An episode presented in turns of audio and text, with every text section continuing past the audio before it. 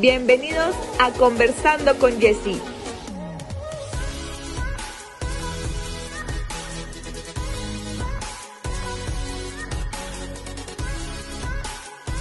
Bienvenidos a Conversando con Jessie. Ya es viernes y tenemos un episodio maravilloso. Ay, estoy, pero no sé, muy feliz de poder tener a una gran invitada, una excelente científica, maestra, doctora y nada más y nada menos que el Instituto Politécnico Nacional. Pero se las voy a presentar. Con nosotros está la doctora Diana Alemán, licenciada en optometrista, egresada de la, del Instituto Politécnico Nacional. Bienvenida, doctora. Gracias por la aceptación al podcast. Hola Jessy, muchísimas gracias a ti por la invitación. Siempre es un gusto participar en este tipo de, de, iba a decir de eventos, pues sí, también es un evento, en este tipo como de dinámicas para generar un podcast, un video, un programa de radio, televisión, todo eso me encanta. Ay, qué bueno. No, yo desde la primera vez que me comentó Emiliano, eh, yo encantada de poder tener a grandes, a grandes mujeres en este podcast y usted es una de ellas, de verdad. Y para lo que nos están viendo es que es la primera vez que la conozco y por este medio. Así que muchísimas gracias. No, muchísimas gracias a ti. Bueno, y doctora, platíquenos un poquito acerca de usted, maestría en qué tiene, doctorado, a qué se dedica actualmente. Ok, pues mira, en una breve reseña, o bueno, tal vez no tan breve. pues resulta que eh, yo estudié la licenciatura en optometría aquí en el Politécnico y bueno, ya cuando estaba por salir de la carrera, yo ya trabajaba. Trabajaba igual para el Politécnico en otra escuela que es una vocacional. Las vocacionales para el Politécnico, pues es el nivel, llamémosle análogo a las preparatorias. Y ahí daba clases de inglés. Entonces resulta que la verdad es que no me gustaba para nada dar clases de inglés y fue así como de, ok, aquí ya tengo un buen puesto, ya tengo un buen trabajo, eh, tengo un ingreso seguro, pero no me llena. Entonces fue empezar a hacer esa búsqueda gigante de, pues ahora, ¿qué hago, no?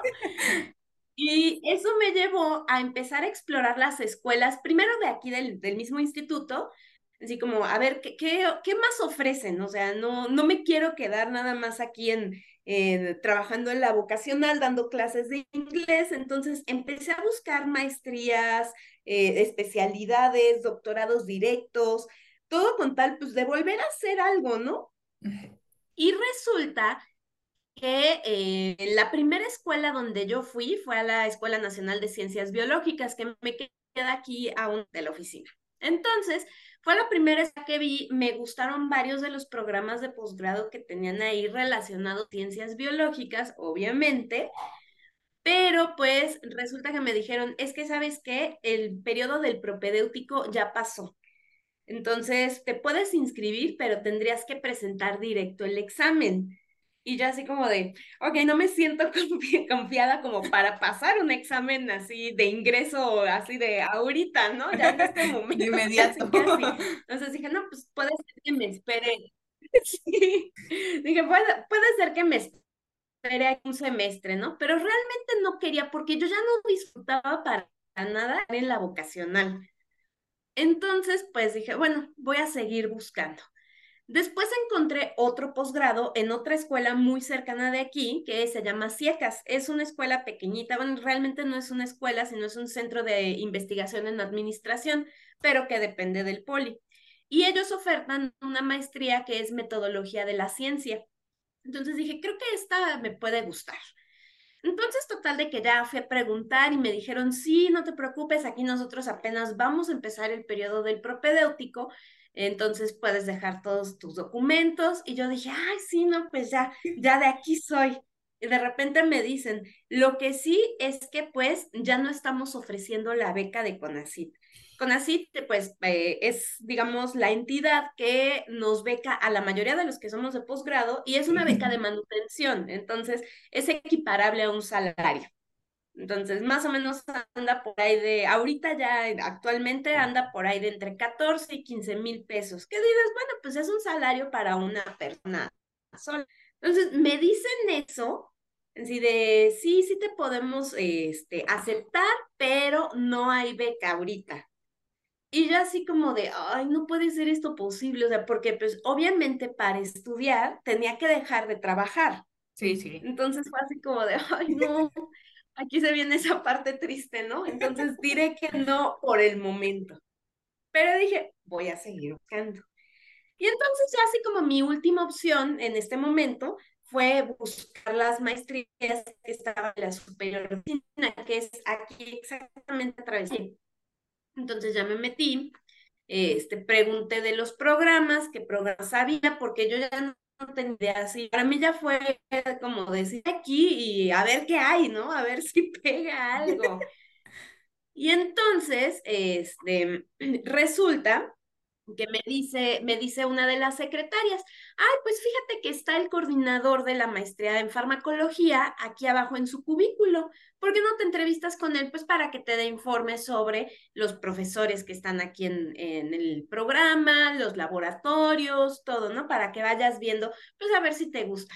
Y dije, ay, esta me parece una idea bastante prudente. Entonces ya bajé con el coordinador, el doctor Correa, que bueno, ya más adelante él fue parte de mi comité tutorial y todo eso.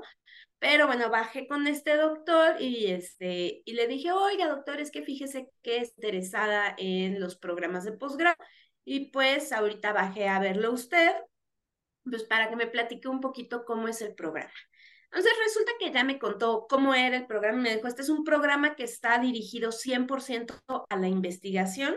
Tú vas a tener unas cuantas materias pequeñitas eh, realmente la carga académica de materias es, es muy corta porque, bueno, pues tú básicamente vas a desarrollar un proyecto de investigación y con eso te vas a titular. Tienes que hacer una defensa de tesis, tienes que ir presentando avances y pues el proyecto tiene que ser único, original, irrepetible, nadie pudo haberlo hecho antes. Y yo así como de, ¿en qué me estoy metiendo? ¿En qué me metí? ¿En qué momento dije voy a venir aquí? ¿No? Y me dijo, pero bueno, tú ya tienes experiencia en investigación. Y le dije, no, nada, porque pues yo aquí en la licenciatura no, no había tenido nada de investigación, o sea, todo había sido mi práctica clínica y, ya, ¿no? Atender pacientes y ya, y de repente fue así como de, pues regresate a un laboratorio. Sí, estoy segura de lo que estoy haciendo. Y entonces el doctor, algo que me encantó como me lo dijo, me dijo, mire,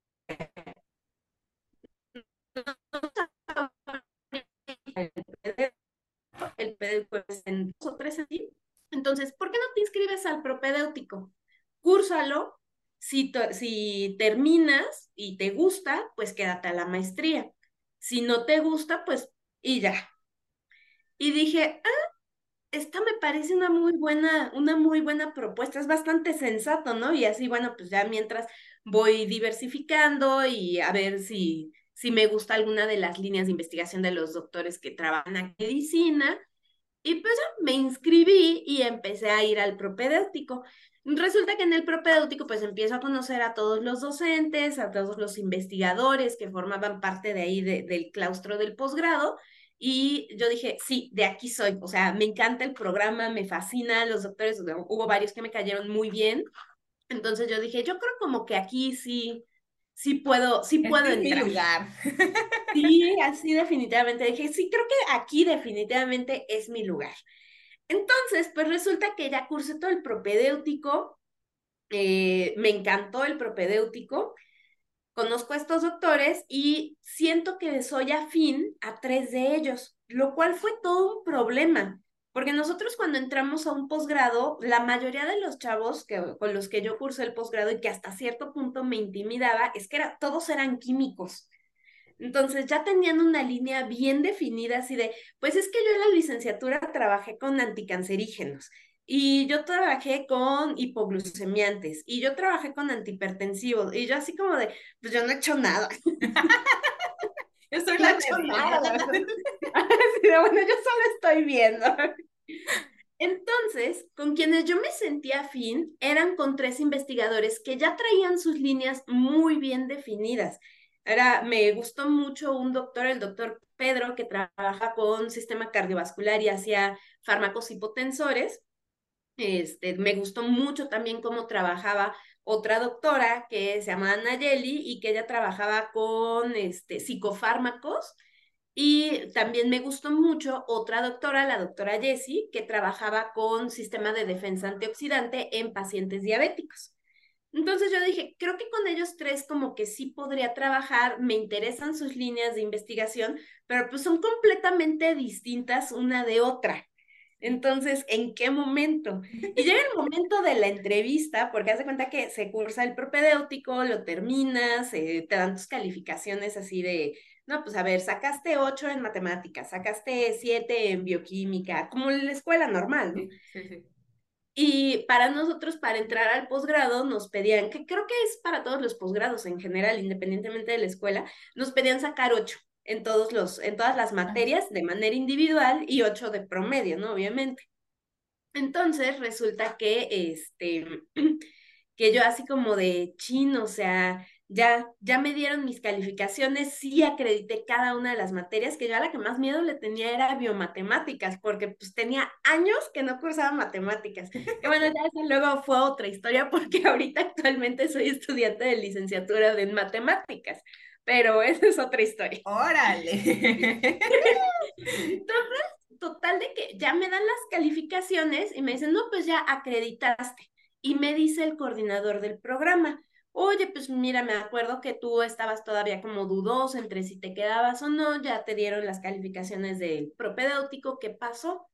Y le dije, no, pues o sea, sí saqué ocho en todas las materias, este, entonces acredite todo el prope. Y me dice, ¿y si vas a continuar con el proceso de selección? Y le digo, pues sí, pues sí, sí quiero continuarlo. Entonces, el siguiente paso es una entrevista justamente con todos los docentes, donde empiezan a hacer preguntas un poquito más personales, ¿no? Así como de, ¿tú a qué te dedicas? ¿Por qué quieres entrar a un posgrado? ¿Con quién vives? ¿Quién va a solventar tus estudios en caso de que no te den beca? Eh, ¿Qué te interesa trabajar? Todo eso, ¿no? Entonces llego yo a la entrevista así como literal, completamente perdida, y, pero perdida. Y justo una de las preguntas es, ¿con qué investigador te gustaría trabajar? Entonces, ya al estar platicando con mis compañeros, pues todos decían, no, pues yo quiero trabajar con fulano, fulano y fulano que trabajan sistema cardiovascular. O yo quiero trabajar con fulano, fulano y fulano que trabajan diabetes. O sea, pero ya traían esas líneas muy definidas, ¿no? Y llego yo así de, pues yo quiero trabajar con el doctor que trabaja cardiovascular, o si no con la doctora que trabaja con psicofármacos, o si no con la doctora que trabaja con diabetes. Y me dice, me dice justamente los profesores en la entrevista, me dicen, o sea, ¿no tienes una línea definida? Y yo así de, no. Haciendo, ¿verdad? Así de, tenía que definirla. Y me dicen, pues sí, pero bueno, la mayoría ya tienen una, un, un, campo de trabajo, tanto los investigadores como la mayoría de los estudiantes. Me dicen, ¿tú cómo llegaste? Así casi, casi, no, ¿tú, ¿tú qué haces aquí? ¿Quién te Perdiéndome, doctor, perdiéndome. sí, ando perdida, sí, yo estaba buscando el baño. casi, casi, ¿no?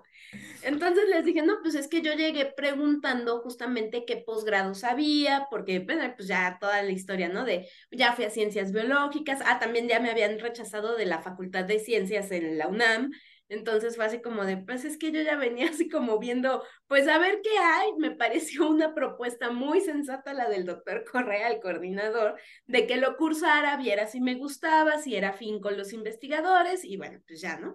Y pues así estoy, por eso no tengo una línea bien definida. Me dijeron, ah, bueno, está bien, ok, ya, salí. Y yo dije, chin, o sea, la verdad es que sí la regué aquí en la entrevista, ¿no? no Pero bueno, Sí, qué pena. Pero pues resulta que ya después de que terminan todas las entrevistas, pues nos dieron los resultados. Primero verbales y ya luego se emite el oficio, así de, no, pues sí, sí fuiste aceptado o no fuiste aceptado. Entonces sale la doctora Jessie, con la que trabaja con diabetes, y me dice, te vas a quedar conmigo. Y yo así como de, Sí, me aceptó, realmente me aceptó, o sea, ya visto después, ya cuando yo estaba cursando primer semestre, ella me aceptó porque era la, era la primera vez que ella entraba a dar clases a un posgrado y necesitaba sacar alumnos. Entonces, pues obviamente cuando empezamos a dar clases en posgrado, lo primero es reclutar alumnos, ¿no? Y casi, casi es un, bueno, ya el que sea, ¿no? Pocos tienen la fortuna de que el primer alumno ya venga bien encaminado. Pero bueno, resulta que me agarró así como de, pues bueno, pues es que sí necesito cubrir el requisito de tener al menos un alumno. Y junto conmigo entró a hacer su tutorada otra chica que se llamaba Yesenia la doctora Jessie quería trabajar con Yesenia, o sea, verdaderamente a ella sí la escogió como alumna y a mí fue como, pues bueno, ya denmela, ¿no? Así está bien, ya que. Y pues total, de que este, ya estando en el posgrado, bueno, pues ya me aceptan, esta doctora Jessie es mi tutora, al principio, pues te digo, no, como que ella no quería trabajar conmigo, fue así como más bien obligada a, orillada a que le asignaran un alumno y yo y así como de, ay, me dieron a la que no sabe hacer nada, ¿no? Y yo así como de, perdón, discúlpeme. Entonces, todo el tiempo me regañaba, o sea, te juro que la doctora Jessie, ahorita yo la veo y la adoro y nos amamos y, o sea, nos reímos muchísimo y todo, porque pues ya prácticamente construimos una vida juntas de manera involuntaria, ¿no? Esto se vuelve como un matrimonio con los doctores. y más cuando son periodos muy largos, como es el caso de maestría y doctorado, ¿no? Entonces, total de que todo el tiempo me regañaba y era bien maldita. ¿Sabes lo que me hizo una vez? Llenó un vaso de precipitados. Hay unos vasos de precipitados preciosísimos que son así, son de un mililitro. Y ya así como de, ay, qué bonitos. Y de repente así los estoy viendo, los estoy acomodando en el laboratorio, porque mi primera tarea en el laboratorio fue este, que me aprendiera todo el instrumental. Me dice, muy bien, ya te aprendiste todo el instrumental. Y saca otro vaso de precipitados de 5 litros. 5 litros, o sea, imagínate, es un vaso, es un galón. así. Así, gigante. Y yo así viéndolo, ok, ¿no? Y dije, bueno, me va a poner a lavarlo o algo así, ¿no? Que era así como también de las tareas de aprende a lavar el material. Y ahí me tenía hasta la tarde lave y lave el material que usaban todos los demás del laboratorio. Y yo así como de, ok, está bien. Sí, estoy aprendiendo a lavar bien el material. Entonces, total de que lo empieza a llenar de agua, pero agua de la llave, lo cual a mí se me hizo como bastante raro porque para laboratorio se usa o agua destilada o agua milicu que es así súper ultra purificada, ¿no? O sea, mucho más que la de filtro. Entonces yo así como de, ¿por qué le está llenando de agua de la llave, no? Bueno, entonces me le quedo viendo y me dice, me dice, a ver, ayúdame a poner esto en la mesa. Ya lo pasamos en la mesa, el galonzote ya lleno de agua. Saca otro vaso de precipitados igualito y lo deja vacío junto. Y yo así como de, ¿qué está pasando? Esto está muy raro. Y entonces me da una pipeta. Las pipetas, se cuenta que son como pistolitas, pero son micropipetas. O sea, son de microlitros. O sea, no agarras un mililitro, sino con las pipetas es una pistolita con la que agarras una determinada cantidad de un líquido. En este caso fue de microlitros. Y me da una de 100 microlitros, o sea, bien poquito y me llena, me, dice, lo que vas a hacer es pasar todo el agua de este no. precipitados al otro con la pipeta de 100 microlitros. Y yo así de, me está dando 5 litros de agua. Por Dios. Obviamente eso me tomó no solamente ese día, sino dos días, porque yo no sabía usar una pipeta, no sabía hacer nada. Y entonces ahí me tienes pasando así, pipeteando, de un lado para el otro, de un lado para el otro. Y así estuve horas y horas y horas y horas. Así. Literal. Eso me hizo, pero aprendí a pipetear. exacta. Siendo una máster de, aquí para acá. De aquí para acá, sí, mis 100 microlitros exactos. Así. Ay, vaya dato perturbador, dirán por ahí. interesante todo lo que tuvo que pasar para poder aprender tal vez una rama que para usted era algo desconocido, ¿no, doctora? Sí, completamente. Y fíjese, bueno, va a ser al tema que vamos a hablar de hoy, que es cómo ser científica en México. Voy a entrar un poco a lo que es mi experiencia a través de la maestría. En, en mi maestría es pues psicología del deporte, ¿no? Y dentro de ello hay cinco eh, personas que son licenciados en ciencias del ejercicio. Entonces, es exactamente lo que a usted le pasó. Nosotros podemos hablar de muchas teorías, de muchos autores, de ciertas cosas, pues como psicólogos ya debemos de saber, ¿no? Y pues para ellos se les dificulta poder aprender esa parte porque leer, o sea, aprender psicología es estar leyendo constantemente o estar en cierta investigación o aprender mucho por tu propia cuenta y para ellos es como, ¿qué es esto? ¿De qué mundo es?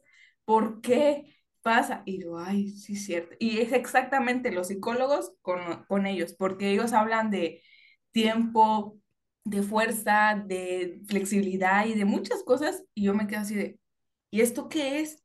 ¿Cómo se trabaja? Entonces es, es, es, es, es complicado poder mezclarse eh, ciertas licenciaturas, pues cuando realmente la maestría está enfocada en una sola carrera, ¿no?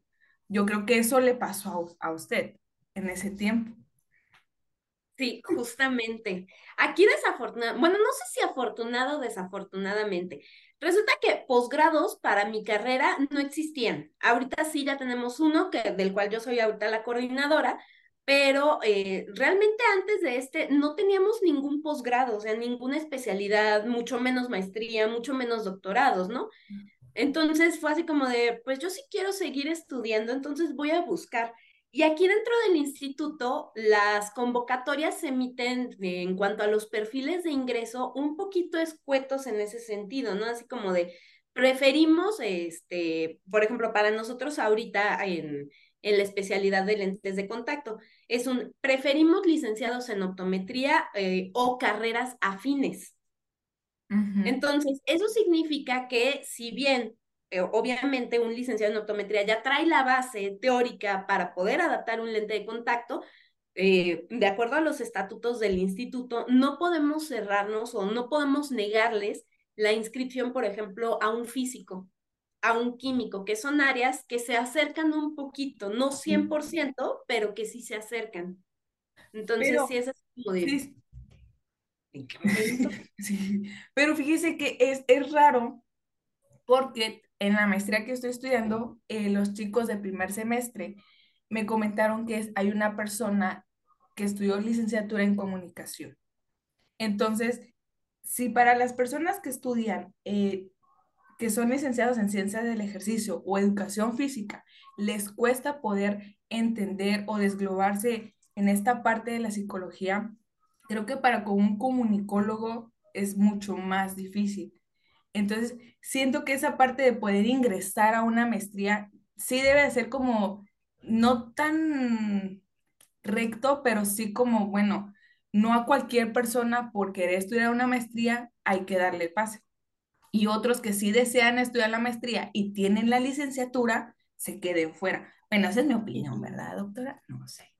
Bueno, sí, justamente por eso viene ya después de, de, de decir, bueno, técnicamente cubro los requisitos de la convocatoria, ahora sí viene todo el proceso, ¿no? Donde vas a cursar un propedéutico y después de eso vas a tener entrevista tras entrevista tras entrevista y muchísimas entrevistas. Y bueno, ya después de eso presentas un anteproyecto donde ya el claustro de profesores decimos sí o no. Si de sí lo podemos trabajar entre los que estamos aquí como profesores o necesitamos eh, auxiliarnos de alguien externo, pero sí podemos darle cierta parte aquí a este proyecto o definitivamente no. Ok. Entonces, parte de eso es como un poquito subjetivo. Eso de la, la, verdad sí, yo, yo, yo estoy de acuerdo con usted en esa parte. Pero dígame, doctora, y ya que estamos entrando en esta plática de maestrías, posgrados y doctorados, ¿qué, usted siendo mujer, ya ve toda la actualidad que estamos viviendo como mujeres y de cambios drásticos en todos los sentidos, para usted, ¿qué es ser científica aquí en México? ¿Cómo lo cataloga esa parte? Ok, para mí ser científica en México verdaderamente es una bendición. Yo me considero dentro de la ciencia en una posición completamente privilegiada, porque afortunadamente he tenido la oportunidad de ir creciendo, pero lo veo, por ejemplo, con compañeras, ex compañeras de la maestría, ex compañeras del doctorado, compañeras de otras instituciones, que no se las han visto como yo. Y que digo, caray, ¿por qué no? O sea, si estamos en las mismas condiciones, ¿no? O sea, hicimos tal vez la misma licenciatura o la misma maestría o el mismo doctorado o hemos ganado los mismos galardones y de repente veo una, una disparidad gigante Así de decir, bueno, ¿por qué ellas siguen siendo docentes en una escuela donde únicamente les dan cinco horas y yo ahorita ya pude empezar a crecer? No ha sido fácil, no. Pero tampoco ha sido completamente complicado. Y creo que ahí ayuda, bueno, un poco parte de mi personalidad, ¿no? Así de que sí soy un poquito más extrovertida y platico con todo mundo. ¿Cómo estás? Pero verdaderamente ganarse las cosas como mujer y dentro del ámbito científico, ganarse las cosas es muy difícil. Verdaderamente sí, se necesita esa parte de estar haciendo pues un poquito de labor de convencimiento y empezar a rascarle por todos lados así de, oye, échame la mano porque verdaderamente, y esto se da pues en general en casi todas las áreas, ¿no? Así de, échame la mano y ayúdame a escalar aquí y pues ahora vámonos para acá. Y la verdad es que sí se necesita. En la ciencia, que es, pues es mi campo y obviamente es el que mejor conozco, siento que se da de una manera hasta cierto punto muy descarada. Así de, pues es que yo no hubiera llegado a este lugar si no hubiera conocido a fulana, a fulano, si no hubiera tenido una buena relación con mi sindicato, con el director de la escuela, con otro compañero de trabajo, con la jefa, así, ¿no? Y de esta manera vamos creciendo, porque llegar por el mérito propio es muy, muy difícil, es un camino que se vuelve muy lento, o sea, lento a más no poder hace unos cuantos días, bueno, no, ya tiene como unas dos o tres semanas, hace cuenta que yo estoy, a mí me metieron en una comunidad justamente de científicas mexicanas y somos puras mujeres alrededor de toda la República Mexicana. Hay muchas que están en Baja California, otras que están en Yucatán, o sea, de toda la República. Entonces, estábamos platicando, hicimos como un pequeño foro de debate Sí, a pesar de que no nos conozcamos físicamente, si de repente es así de, oigan, ¿quién de ustedes trabaja esto? Y ya nos contestamos, ah, no, pues yo lo trabajo, ah, mira, te manda aquí información. Y la verdad ha sido una comunidad muy bella. Entonces, estando en, este, en esta especie como de foro o de mesa de discusión, una doctora empieza a platicar que ella trabaja en otra escuela del Politécnico, que es su PIBI, está relativamente cerca de aquí, no a la vuelta, así como aquí estamos en una zona que es el casco, ella está en otra zona que es Ticomán, luego no está tan lejos, pero tampoco es completamente cerca. Y entonces estaba diciendo que ella llevaba casi 25 años ahí y que no había crecido en categoría. Entonces, eh, o sea, todas nos quedamos así como de, ¿qué onda? ¿No? Y dice, o sea, es que yo estoy ganando 5 mil pesos a la quincena y es todo. Y es una mujer que estamos hablando una mujer de 50, 55 años que mantiene a su familia, que o, también obviamente se mantiene a sí misma y que está ganando 5 mil pesos y que no ha crecido para nada. Y es una mujer que es, o sea, cuando yo vi su currículum, ah, porque ahorita va esa otra historia, cuando yo vi su currículum dije, caray, ¿por qué no? O sea, tiene todo para crecer. Y eso me hizo darme cuenta de que yo sí estoy en una posición de privilegio, ¿no? la de que sí me he esforzado y afortunadamente llegué a una escuela donde había muchísimo que explotar, porque yo llegué aquí a la escuela y no había ningún posgrado.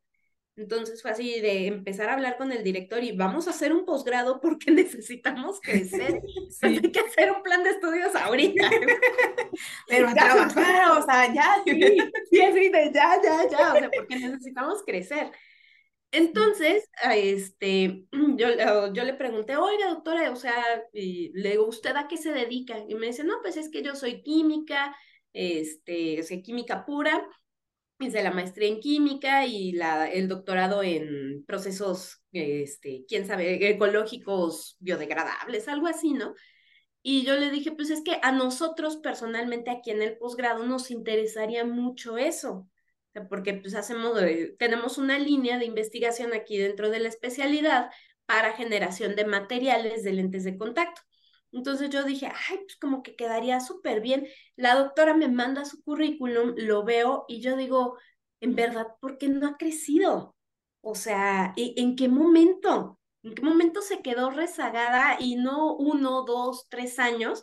que de repente decimos, bueno, ese estancamiento podría pasar inclusive por normal, sino que esta mujer ya lleva en un estancamiento 20 años, o sea, donde no ha crecido hacia ningún lado le entiendo hasta cierto punto, porque pues yo también me vi en esa situación, ¿no?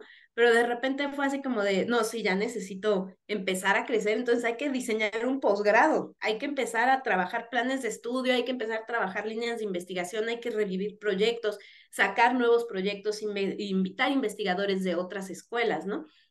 Entonces, la verdad es que sí es difícil para la mayoría, te digo, yo me siento en una posición muy privilegiada porque tuve la mano del director, a quien yo conozco pues desde la licenciatura. Entonces me dijo, yo sé que tú trabajas muy bien, sé que te encanta estudiar, sé que te encanta trabajar, entonces pues vente. Y sí me jaló, lo cual a mí me ayudó muchísimo. Yo creo que en México es muy poco valorado todo lo, lo científico. Aparte, seas hombre o seas mujer, es muy poco valorado, ¿no?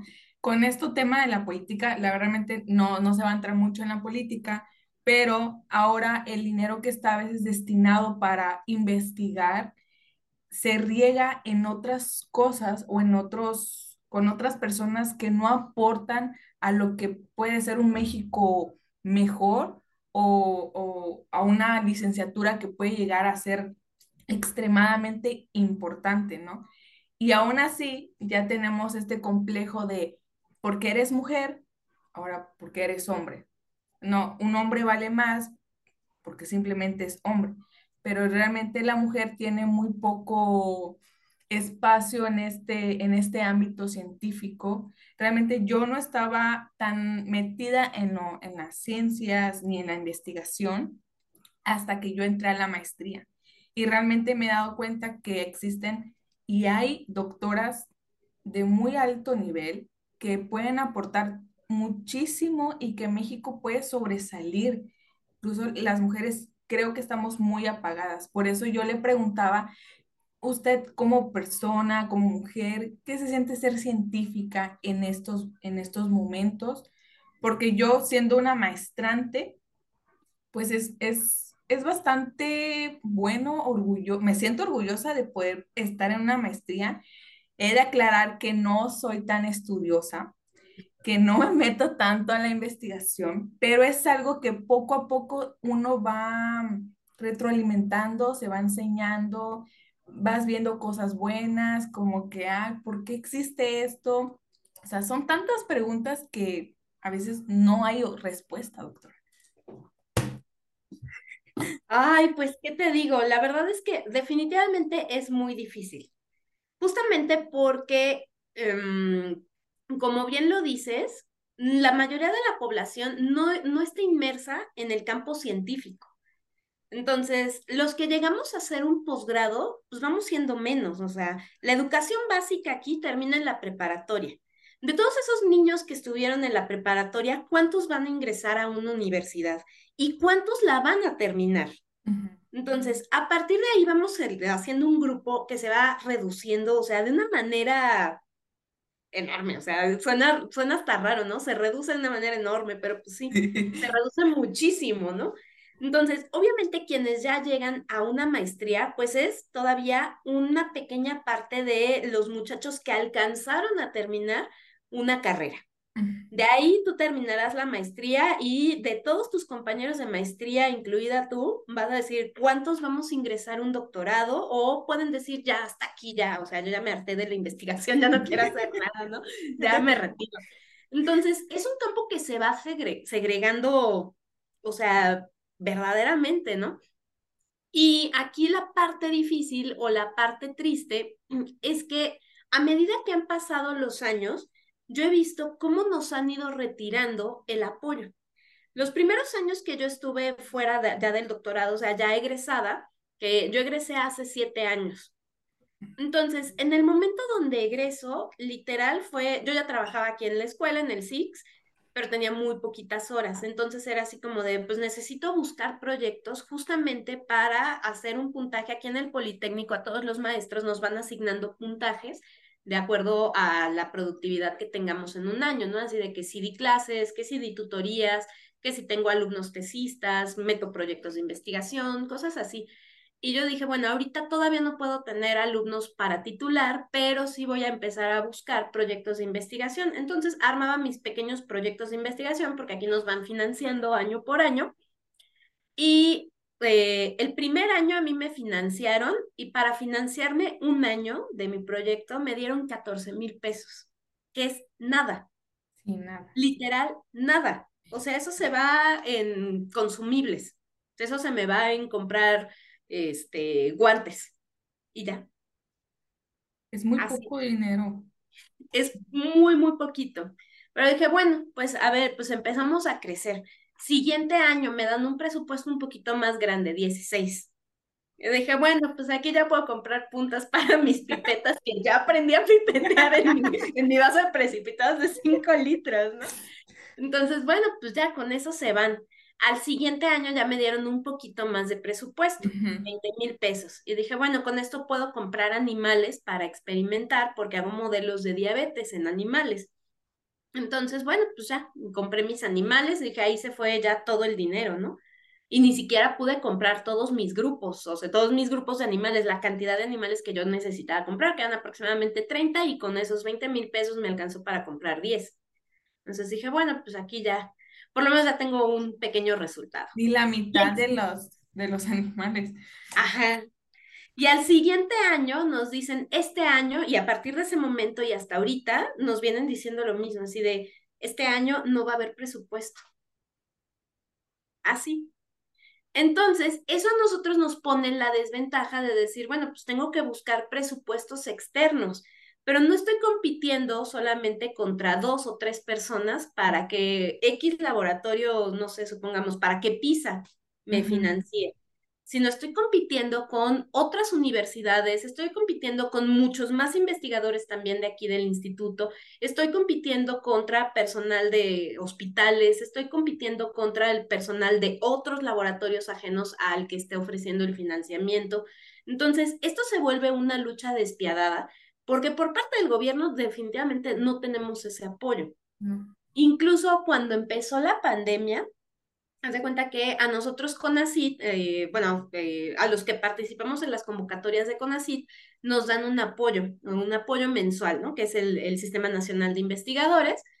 Y bueno, este apoyo es, llamémosle, un complemento al sueldo. Sin embargo, cuando empezó la pandemia, nos mandaron una, una, carta, todos los que estamos adscritos al Sistema Nacional de Investigadores, nos mandaron la carta y nos dijeron, a ver, este año tuvimos un recorte presupuestal de 1.500 millones para ciencia y tecnología. Entonces, les estamos pidiendo que ustedes donen tres de sus mensualidades para hacer investigación. Y nos lo mandaron a todos los que somos eh, SNIS, que somos aproximadamente 30 mil en todo el país. Y fue así como de, obviamente, todo, toda la comunidad de científicos estamos indignados, porque dijimos, a ver, se hace el recorte y ahora me estás pidiendo que yo de mi bolsillo te dé dinero, o sea, me descuentas impuestos en mi nómina, eh, procuro hacer las cosas que favorezcan a la población sin cobrar, porque además tenemos también eso de los principios de gratuidad, donde, por ejemplo, nosotros aquí en la especialidad de lentes de contacto no podemos cobrar una cuota a los alumnos. Ellos si hacen un aporte, el, el, aporte tiene que ser voluntario.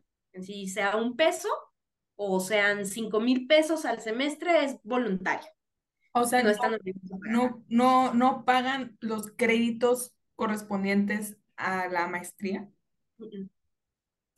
No, no pagan nada, nada. Bueno, pues parte de lo que hacemos aquí es justamente lo de inclusión social, que viene dentro de las reformas educativas de ciencia y tecnología, donde siempre debe de haber una retribución social. Y entonces, por ejemplo, este semestre algo que sucedió con los muchachos es que CONACYT reformó todo su lineamiento de, de becas, excluyeron un buen de programas, así muchísimos, y pues a mí me preocupó mucho porque yo digo, la mayoría de mis niños se le, pues van a dejar sus trabajos para regresarse a estudiar. Y entonces es así como de, te estoy pidiendo que vengas aquí de tiempo completo y que estés aquí en la escuela todo el tiempo y también te estoy pidiendo que no trabajes. O sea, sí fue un poco inhumano, pero afortunadamente para nosotros, no para todos los programas del instituto, pero sí, al menos para el nuestro, sí se está solucionando. Ya ahorita ya tenemos una convocatoria de becas, ya. Sí, ya. En mi caso, no, doctora. De verdad que también creo que van a alcanzar los que acaban de ingresar a la maestría, beca. Porque también, o sea, nosotros como personas, bueno, alumnos de segundo semestre, nos agarró por completo estos cambios de si te van a quitar la beca, no te van a quitar la beca, este, ¿qué vamos a hacer? Luego te piden tiempo completo, te piden estar en un servicio social, luego, no sé, hacer esto, hacer prácticas, o sea, todo el día, todo el tiempo en la universidad o en las prácticas. Entonces es como, ay, ¿por qué no los van a quitar? O sea, no solamente nosotros, sino otras maestrías que también le ponen o aportan un poco a la investigación científica. Entonces, ahí es donde a veces digo, ¿por qué nos pasa esto? O por qué a las personas que realmente quieren poder em, hacer algo grande, le hacen eso, le quitan el sueño a las personas. Pero también fíjese que usted siendo doctora científica eh, y realmente por todo lo que me ha platicado, de verdad que ya la admiro. Eh, y espero conocerla en persona para poder platicar muchísimo más. Pero quisiera saber qué piensa usted sobre esos alumnos que nada más van por la beca y no realmente por el amor al arte, a la investigación. Ay, ya sé, son todo un tema, un tema. Nosotros desde, así ya como, como docentes de posgrado y que integramos comisiones, específicamente las comisiones de admisión, cuando hacemos las entrevistas, tanteamos ese terreno, así como de, a ver, si yo no te doy beca, aquí, ya sea por parte del instituto, ya sea que saquemos la beca de CONACYT, todo eso, eh, ¿vas a continuar estudiando o quieres continuar estudiando? La mayoría de los muchachos dicen sí, porque obviamente su deseo es quedarse en el posgrado, ¿no? Pero definitivamente la gran mayoría, y lo he visto, y seguramente tú también lo habrás visto como estudiantes que tenemos un poquito más de cercanía con nuestros compañeros, a diferencia de lo que vemos los docentes, que verdaderamente, a pesar de ser el mismo espacio físico, se vuelven mundos completamente diferentes, ¿no? El del estudiante y lo que, lo que ven ustedes como compañeros y lo que vemos nosotros desde afuera, ¿no? Desde docentes. Eh, y que decimos, ok, bueno, ya tanteé el terreno de si este niño viene por la beca, si este niño viene por un interés genuino, si este niño ahorita está viendo, está explorando y todavía no sabe ni qué onda, pues así, ¿no? Más o menos ahí nos vamos dando la idea en las entrevistas. Pero definitivamente, seguramente tú ahorita lo viste ya como estudiante con muchos de tus compañeros, muchos se inscribieron porque no saben qué hacer. Así dicen, bueno, ¿de dónde voy a tener un ingreso? O sea, ya terminé una carrera y mm, tal vez no sé dónde buscar trabajo o no he conseguido un trabajo que me guste, que me satisfaga.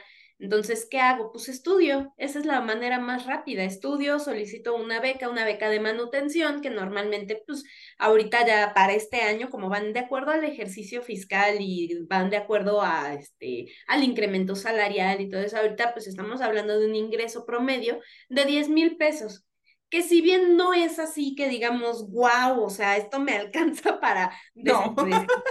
por la vida, pero decimos, bueno, pues al menos ahí salen mis gastos básicos, ¿no? O sea, sale tal vez una renta pequeñita o tal vez con eso si tienen la fortuna de vivir con sus papás, bueno, pues con esto me compro un carro o con esto, este, me compro ropa, me compro una computadora, algo así, ¿no? Un iPhone, un iPhone.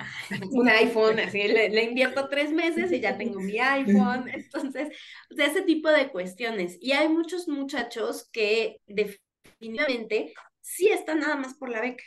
A mí me da muchísimo coraje porque digo, bueno, aquí estás ocupando el lugar de alguien que pudo haber aprovechado ese ingreso y que pudo haber aprovechado en el sentido de hacer una tesis y que tenga esta parte de retribución social y que sea una persona que muestra un interés genuino. Así quisiéramos que fueran todos nuestros alumnos, pero desgraciadamente pues...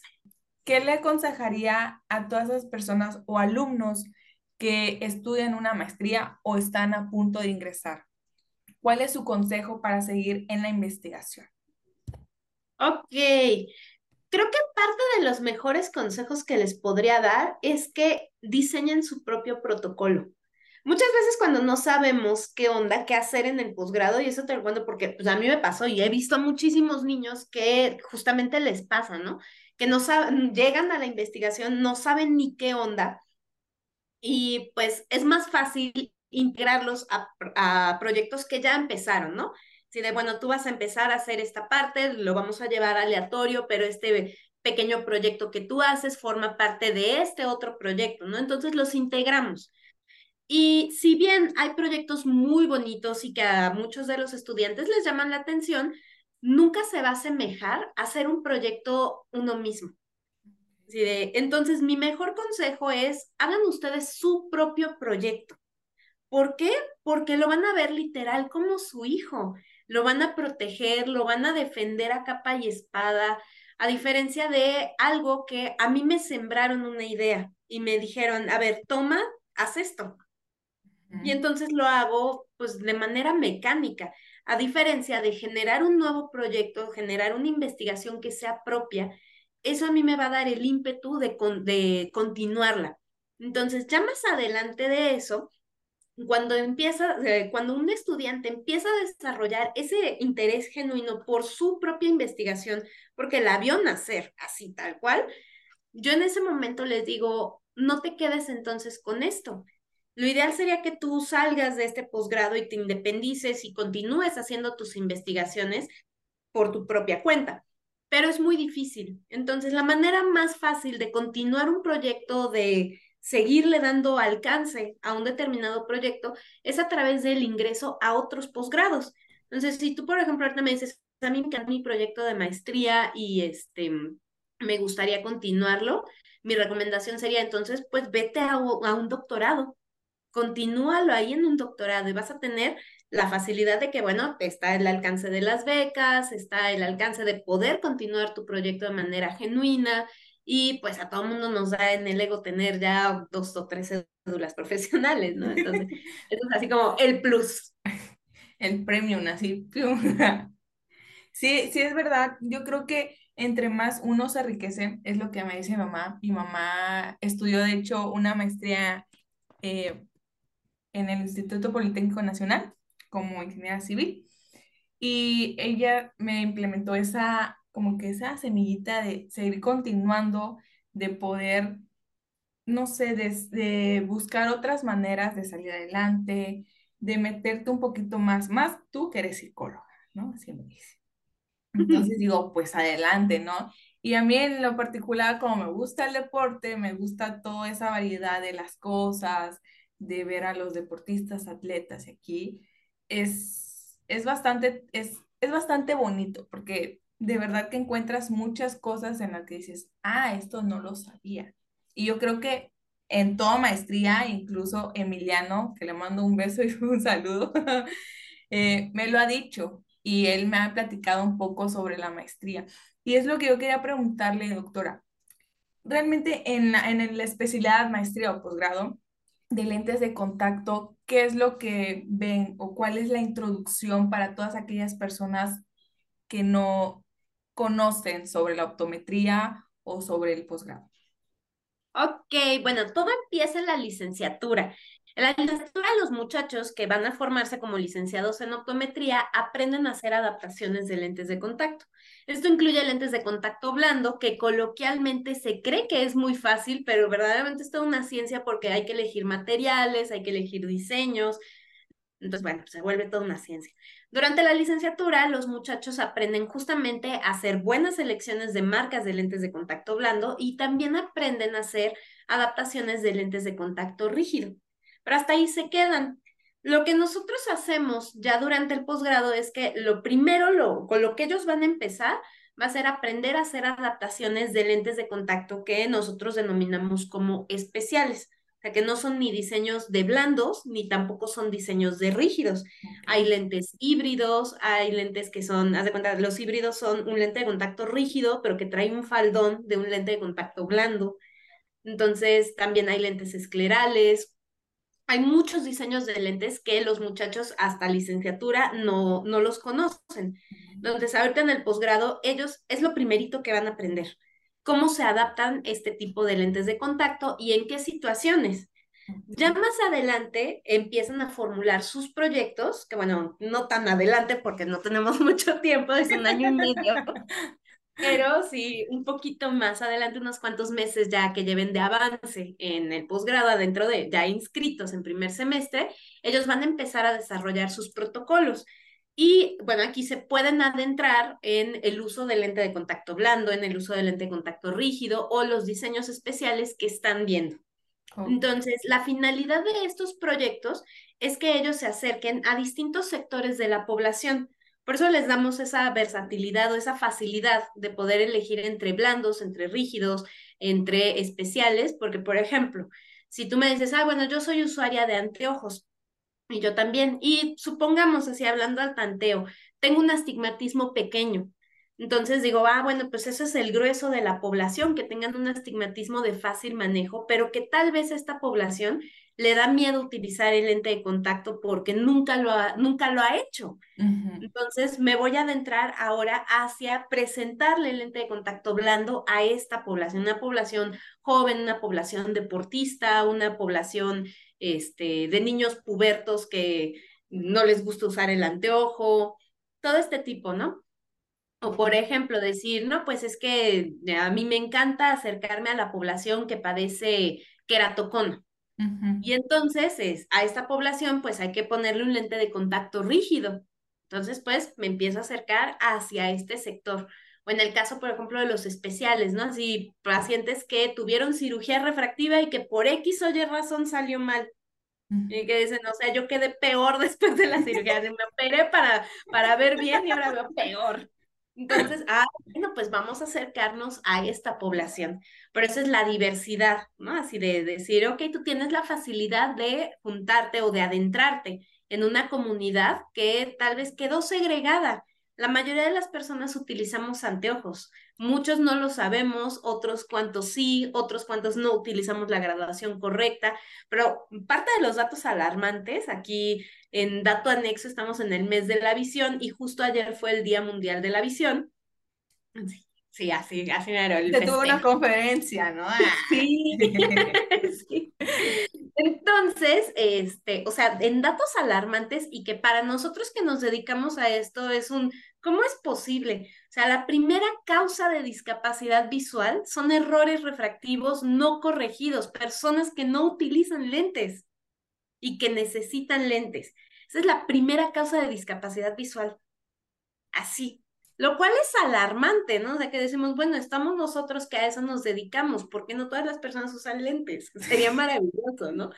Entonces, que, que ya visto así de manera escalada, pues puede incluso ayudarte a mejorar tu rendimiento en la vida cotidiana, ¿no? Así de que digas, bueno, pues es que a mí como un estudiante de posgrado, me interesa ver bien para poder estudiar, pero también me gusta la práctica deportiva, entonces me gusta, no sé, practicar básquetbol en mis tardes libres o este, jugar billar o ir al cine, ¿no?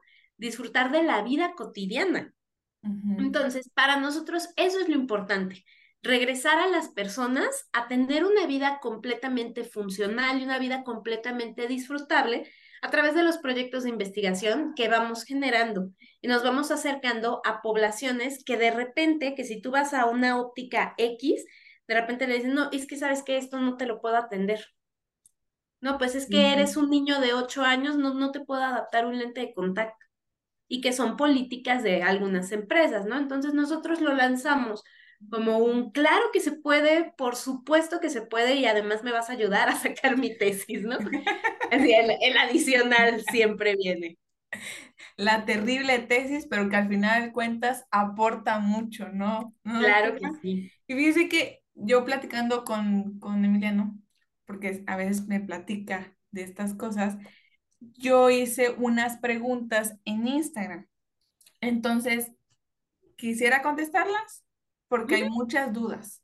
Sí, claro que sí. Ok, la primera pregunta es, ¿a qué edad es recomendable empezarse, empezar a hacer exámenes de la vista?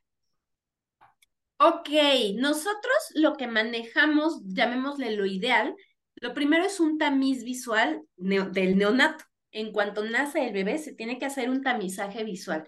Este tamizaje visual realmente es algo, pues, relativamente sencillo, donde vamos a explorar al bebé que tenga reflejos. Todos tenemos algo que se llama reflejos pupilares, son los reflejos de nuestro sistema nervioso autónomo.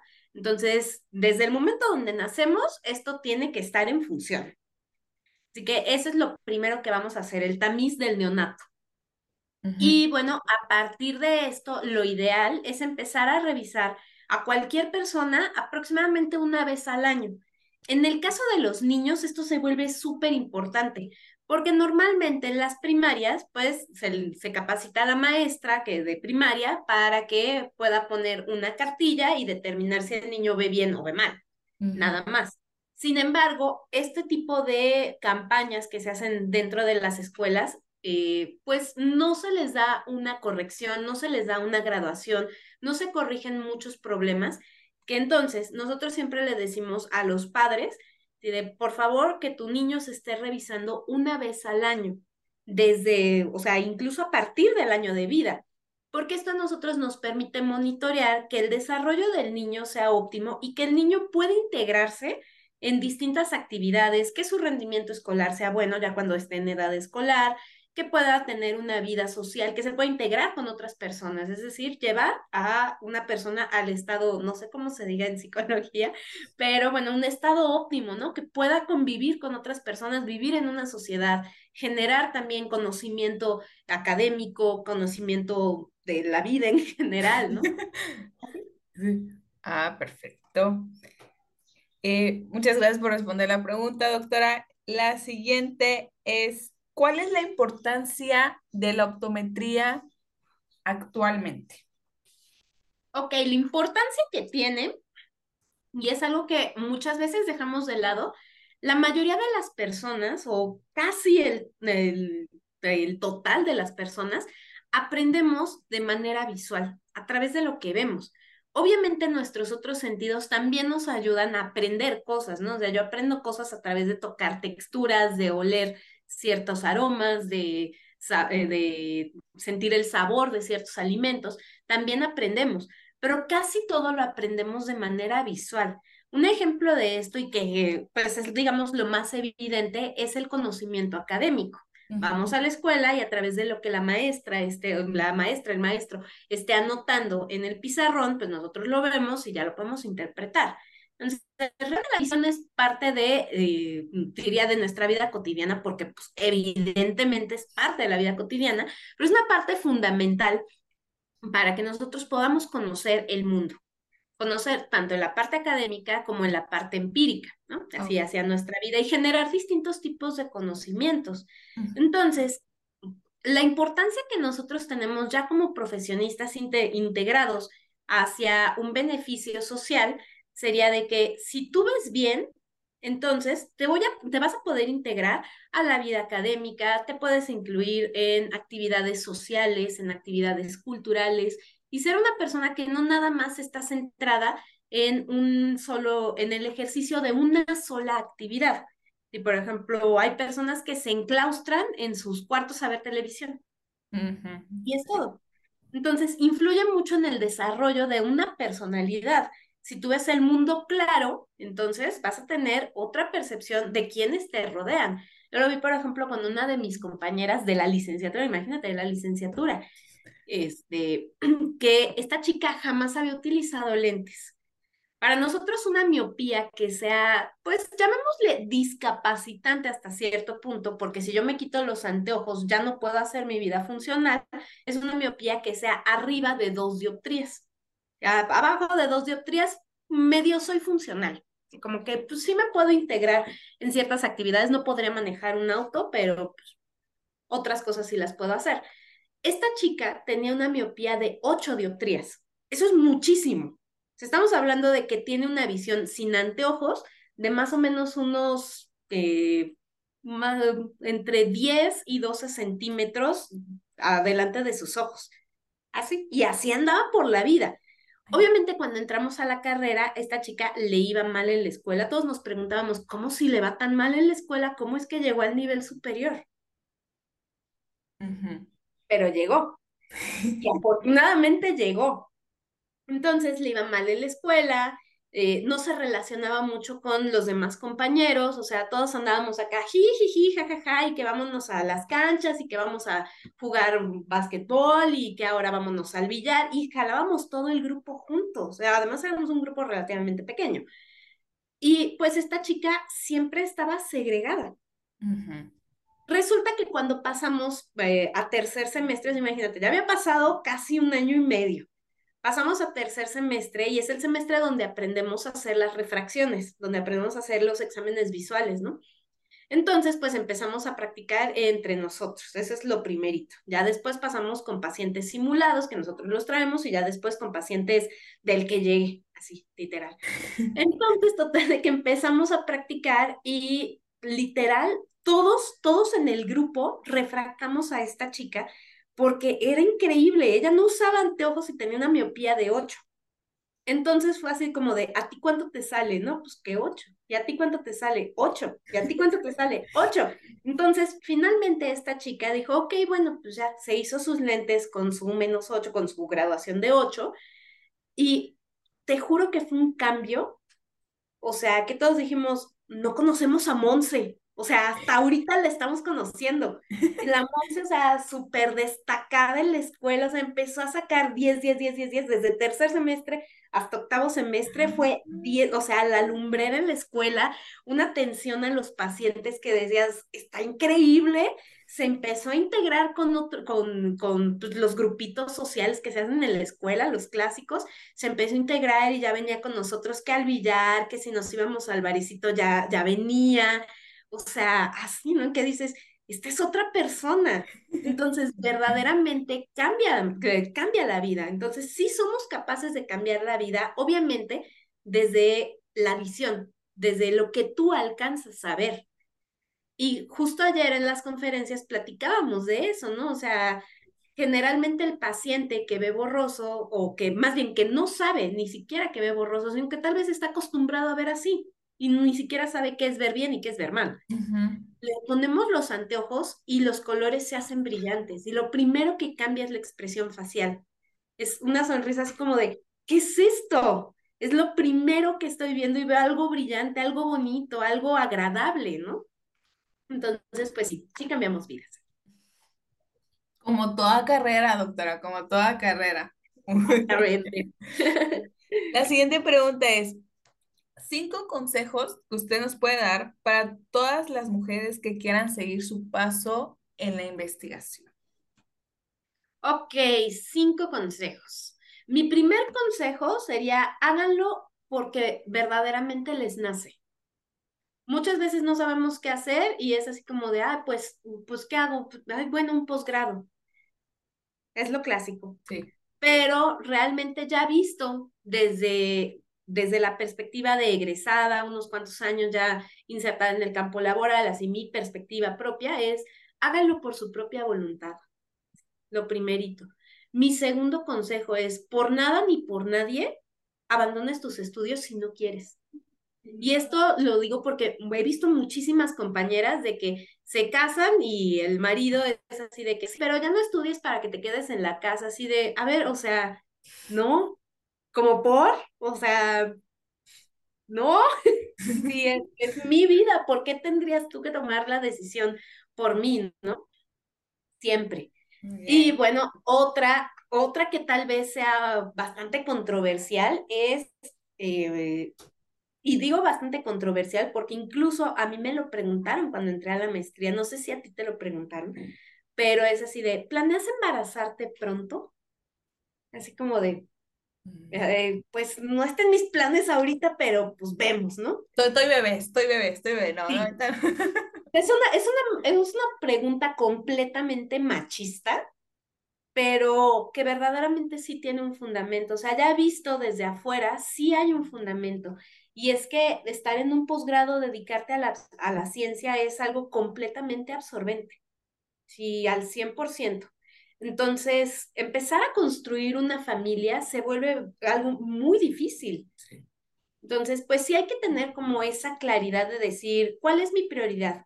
Mi prioridad es generar una carrera dentro de la ciencia, mi prioridad es ser mamá de tiempo completo, mi prioridad es ser una madre autónoma y entonces eh, dividir mi carga de ser mamá, mi trabajo de ser madre con mi trabajo en el laboratorio, se vuelve muy difícil. No significa imposible, pero verdaderamente a las mujeres que conozco y que lo han logrado, se han ganado mi respeto porque yo digo, yo no puedo cuidarme a mí misma y, luego además estar cuidando a una, a una criaturita, no, no, yo no podría. Entonces sí se necesita muchísima organización, no es para cualquiera. Y bueno, mi siguiente consejo sería justamente eso. La ciencia no es para cualquiera. Aquí nos tenemos que ceñir a muchísimos momentos de frustración, muchos momentos de desvelos, muchos momentos de enojos, pero también hay muchas alegrías, muchas satisfacciones y satisfacciones que son personales. Me alegro obviamente por mis compañeros, mis compañeras, pero la principal satisfacción que voy a sentir al yo generar un producto, eso no se compara con nada. Esa sensación es una sensación tan grande, tan llenadora, que verdaderamente la recomiendo. De acuerdo con usted, eso es muy importante. Primero estar con, sentirse orgullosa de lo que estás logrando y de lo que vas a seguir haciendo, ¿no? Muy bien, Siempre, siempre, siempre, siempre. Toda la vida, así, así. La siguiente pregunta es, ¿qué se siente ser una gran investigadora a nivel nacional? Ay, pues así que digas gran, gran, pues ahí vamos, ahí vamos en el camino, vamos dándole. Ahorita, bueno, hemos logrado, se ha logrado crecer ah, hasta cierto punto, pero obviamente falta mucho camino por recorrer. Ya hay investigadoras que yo me moriría por ya haber recorrido ese camino, ¿no? Entonces se siente muy bonito, como te digo, hay, hay momentos donde sí es muy frustrante. Decir, hoy no avanzo, hoy no tengo resultados, hoy no logré escribir un artículo, hoy me rechazaron un artículo. Entonces, hay momentos de muchísima frustración, pero los momentos de satisfacción son gigantes y además son momentos de gloria, a diferencia, por ejemplo, de, este, de los artistas, de, este, de las celebridades en la televisión, donde es, eh, digamos, la fama de repente llega y se cae, ¿no? Y ya vemos si despunta otra vez. Aquí afortunadamente los logros que vamos acumulando dentro del campo de la ciencia, esos logros permanecen y se quedan.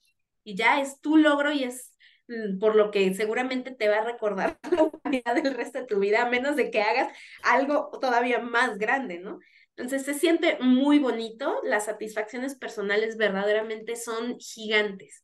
Y cuando ves que esa satisfacción personal es capaz de impactar en alguien más, en un tercero, porque tal vez yo generé un producto que a X persona le sirvió, eso se vuelve gigante, es una sensación increíble. Entonces sí, se siente muy bonito. Eso. Bueno, ese es, un, ese es un comentario, yo creo que usted va a saber quién es. Una excelente profesora y una gran mujer de ciencia, una gran científica. Ah. Y la última pregunta es, doctora, ¿debería existir un simposio de LC en el IEPN? ¿Cree que sea visible, no, viable, perdón, viable? Sí, es completamente viable. De hecho, con la primera generación del posgrado que tuvimos, que ya ahorita ya van de salida, queríamos organizarlo. Sin embargo, como fue la primera generación, pues fue así de poner todos los documentos en orden, que con la Secretaría de Educación Pública, con Dirección de Profesiones, con CONACIT, con el instituto, fue hacer puro trámite administrativo. Ahorita ya con esta segunda generación, obviamente esos trámites ya quedaron resueltos y pues ahorita ya podemos tener un poquito más de tiempo para que con los estudiantes empecemos a organizar los simposios, dar a conocer esta información así de, a ver, pacientes también son bienvenidos aquí, no solamente la comunidad estudiantil, sino toda la población es bienvenida para generar, eh, pues justamente la atención que necesitan. Perfecto. Entonces, sí, sí, claro que es factible. Este dice, eh, ¿cuál es las? En resumidas cuentas, para la población que no conoce, eh, nos preguntan, ¿qué es la licenciatura en optometría? Ok, la licenciatura en optometría es un programa educativo a nivel superior, como su nombre lo dice, es licenciatura, donde pues básicamente el objetivo es generar profesionistas que sean capaces de dar atención primaria. Esto de atención primaria es súper importante porque es la atención que a nosotros nos permite prevenir enfermedades. Entonces, no es como que yo diga, bueno, eh, voy a ir al médico hasta que tenga eh, cáncer, ya un cáncer terminal, ¿no? Así por poner un ejemplo catastrófico, ¿no? Así que llego ya con el médico cuando estoy en cáncer terminal, ya tengo metástasis por todo el cuerpo, ya nada más estoy esperando a que me vayan a desahuciar.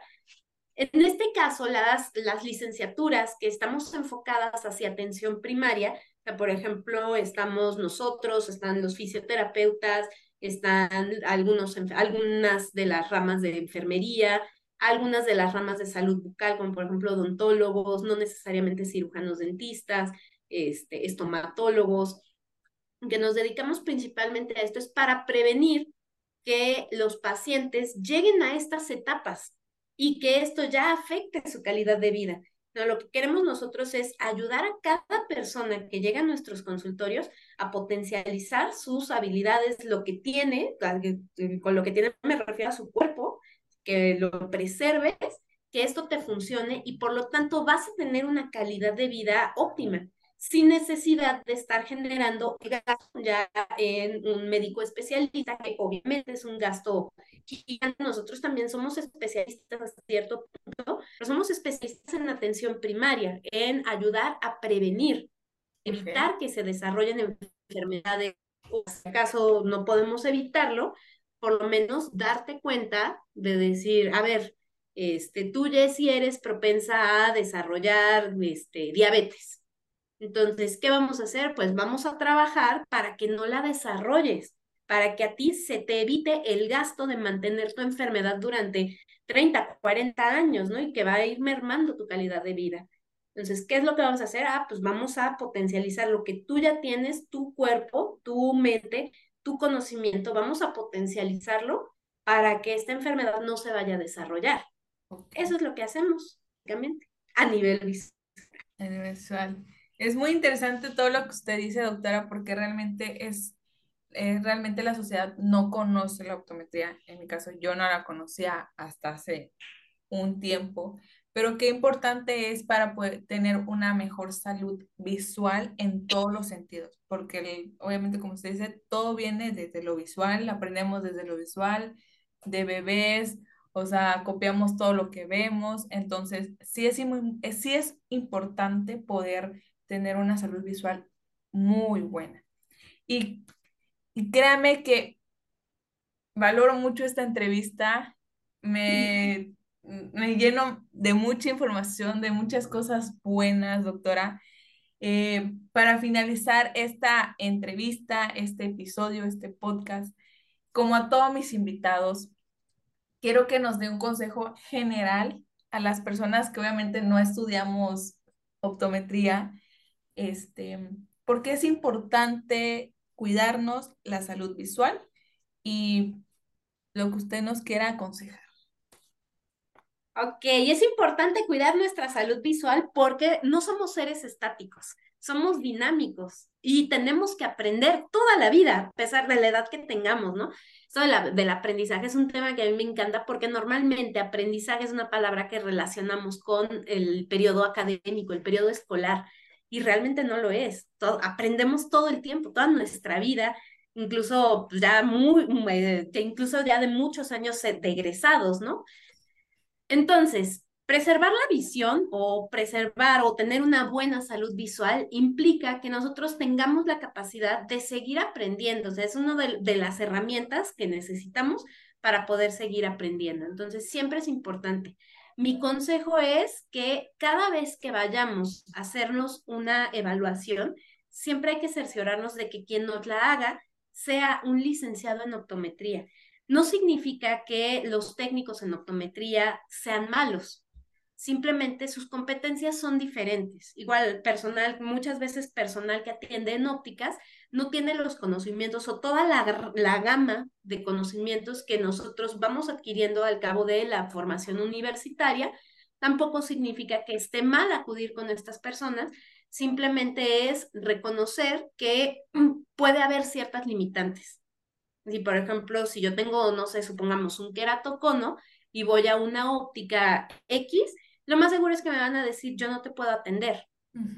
Así, nada más.